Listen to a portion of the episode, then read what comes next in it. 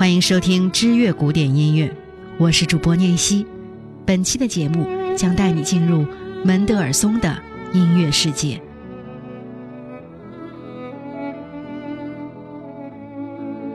门德尔松生于1809年的德国汉堡，父亲是富裕的银行家，外公也是银行家，母亲有很好的音乐修养。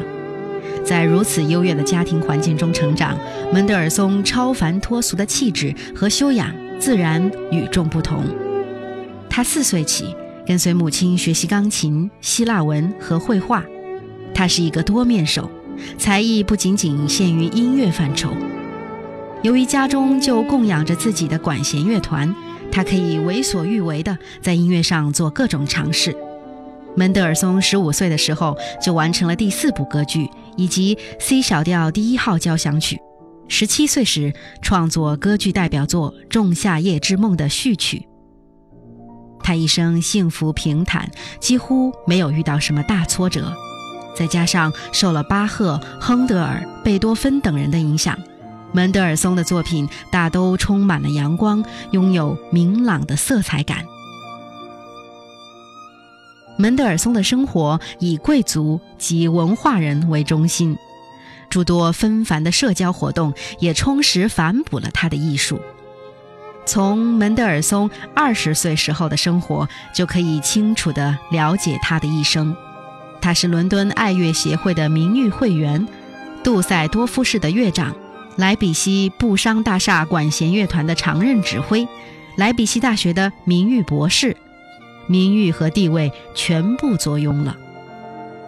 在一八二九年的时候，门德尔松又以古典音乐研究者的身份亲自指挥巴赫的《马太受难曲》，使他把遗忘的名曲重新介绍给世人，在音乐历史上留下了伟大的一笔财富。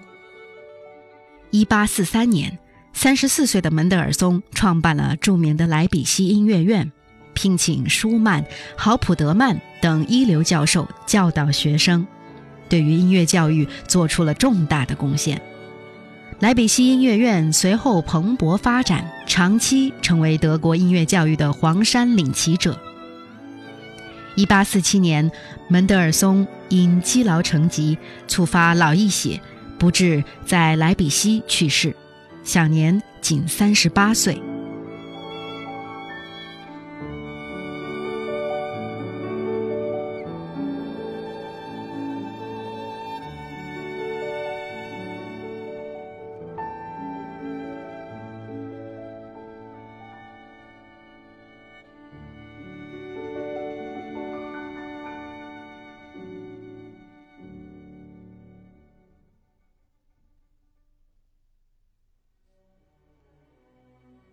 门德尔松主要的作品有《仲夏夜之梦》，E 小调小提琴协奏曲，钢琴曲有八册无言歌集，演奏会用序曲《芬加尔山洞》，神剧《伊利亚》等。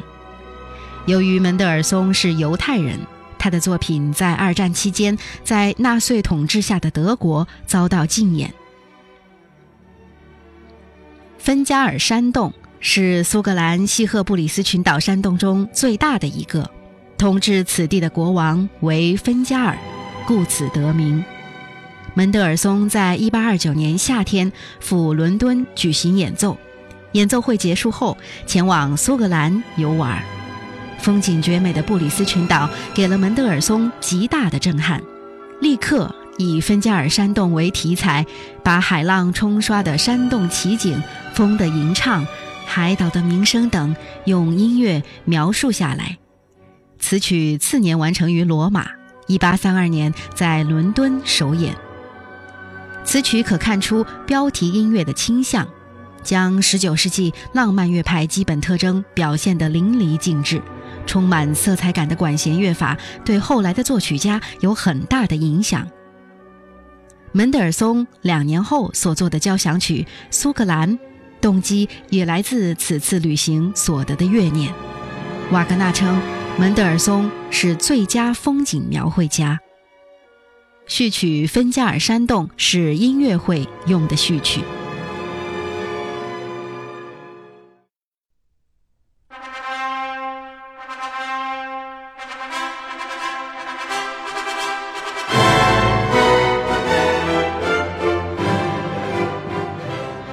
进行曲，取自《仲夏夜之梦》。世上演奏次数最多的音乐是哪一首？这个问题的答案无疑是《婚礼进行曲》。少女憧憬披上婚纱的梦幻，婚礼进行中宣誓时令人感动的音乐背景，老人记忆深处曾经执子之手的回忆，任何人都能哼上一两句吧。其实，《婚礼进行曲》是门德尔松的歌剧《仲夏夜之梦》附带音乐之一。此首音乐出现在剧中第五幕开头，爱人在经过一番波折终成眷属时所演奏的音乐，充满了喜悦和幸福。门德尔松十七岁的时候读了莎士比亚的剧作《仲夏夜之梦》德译版，深深被这奇异的幻想世界所吸引。欧洲古老传说，夏至时候森林之中精灵们出没。捉弄人们，从而产生幻想和奇幻的世界。莎士比亚就从这样的传说中取材写成戏剧，门德尔松又从莎翁戏剧中截取题材，创作出五幕的《仲夏夜之梦》。《仲夏夜之梦》的创作周期很长，门德尔松为这出歌剧先后写了两种音乐。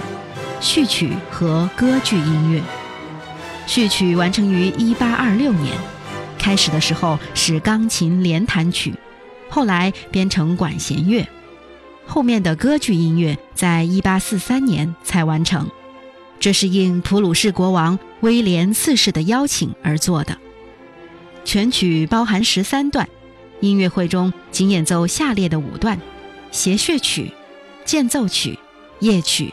结婚进行曲《野人之舞》，C 大调结婚进行曲，生动的快板四四拍复合三部形式，在小号重叠的鼓号曲导入部之后，开始了壮丽的结婚进行曲。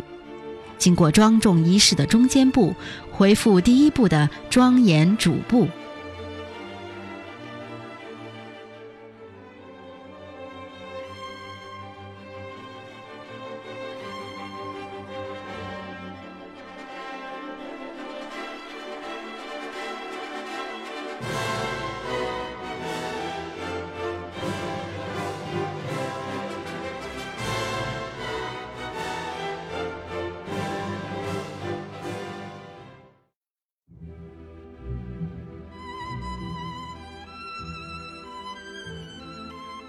门德尔松的 E 小调小提琴协奏曲与贝多芬、勃拉姆斯、柴可夫斯基的小提琴协奏曲是目前为止最受欢迎的小提琴协奏曲。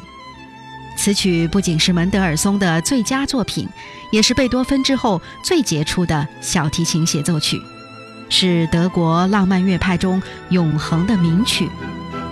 此曲是门德尔松担任布商大厦管弦乐团常任指挥时，应乐团经理斐迪南大卫邀请为管弦乐团所作的。1845年，斐迪南大卫演奏小提琴，加地指挥布商大厦管弦乐团进行首演。此曲一经公演就获得空前成功，听众无不如痴如狂。唯一的遗憾是，原本亲自执棒的门德尔松，此时身体欠佳，不得不赴法兰克福休养，未能亲临首演现场。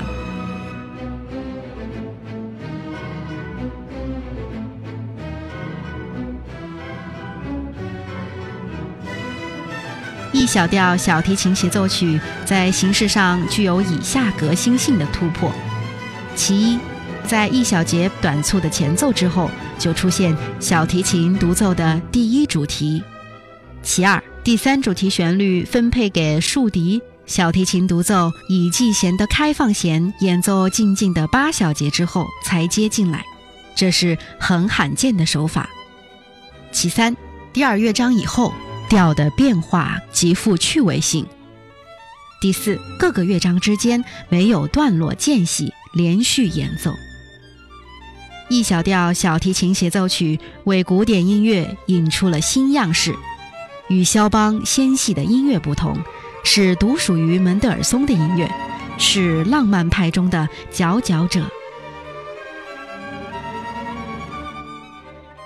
此曲创作于1838年，也就是门德尔松二十九岁的时候。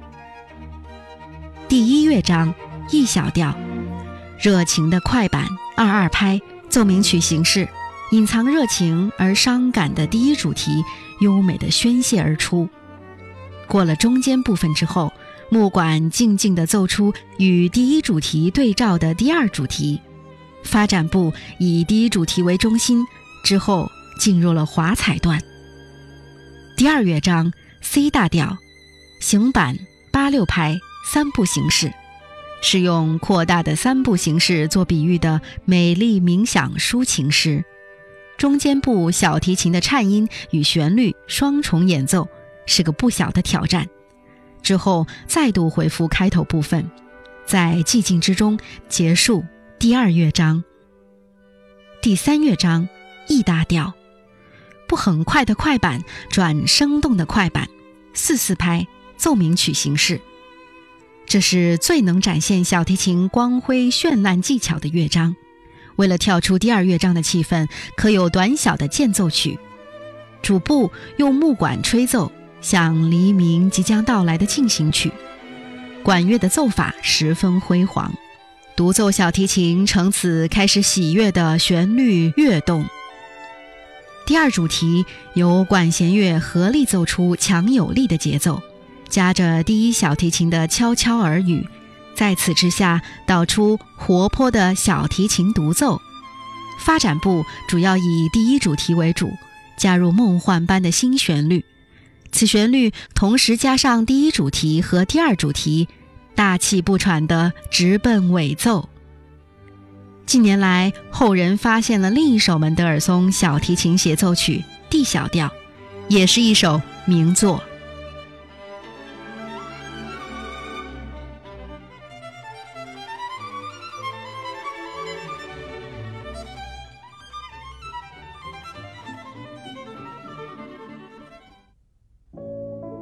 门德尔松在二十到三十六岁之间，一共完成了充满诗情的四十九首无词歌，除了最后一曲遗作外，各以六曲为一集，总共收录了八本无词歌集。歌集中每一曲均为精短的小品。门德尔松把人类情感最美的部分，在无言中寄托于旋律，将浪漫乐派特质显现无疑。描述着他的内心世界。四十九曲无词歌虽然各有标题，但门德尔松亲自附上的标题只有七曲，《春之歌》是其中之一，编排在第五集的第六曲。此曲自始至终用流动的琶音倡导出清爽的气氛。此曲是门德尔松一八四四年三十五岁时所作。无词歌集中著名的作品还有《狩猎之歌》《翡冷翠船歌》《纺织歌》《快乐的农夫》《摇篮歌》等。门德尔松大概是古典作曲家当中生活最幸福的一位吧，他没体会过贝多芬那般长期的耳疾折磨，也不必像舒伯特那样担心晚餐没着落。创作一首摇篮曲换回一份土豆牛肉，可以说他是含着金汤匙出生的。总之，一切都太完美了。可你能通过他充满阳光的音乐听到感叹和忧伤吗？相传，在希特勒统治的纳粹德国，E 小调小提琴协奏曲在电台匿名播放的时候，就成了这个恶魔每日必听的音乐。当然，希特勒至死也不会知道，这首让他欲罢不能的作品，居然出自一位犹太作曲家之手。这或许就是音乐的力量吧。感谢你收听你应该知道的古典名曲系列节目，也感谢你关注知乐古典音乐。收听更多的节目，你可以关注我们的微信公众号或者新浪微博。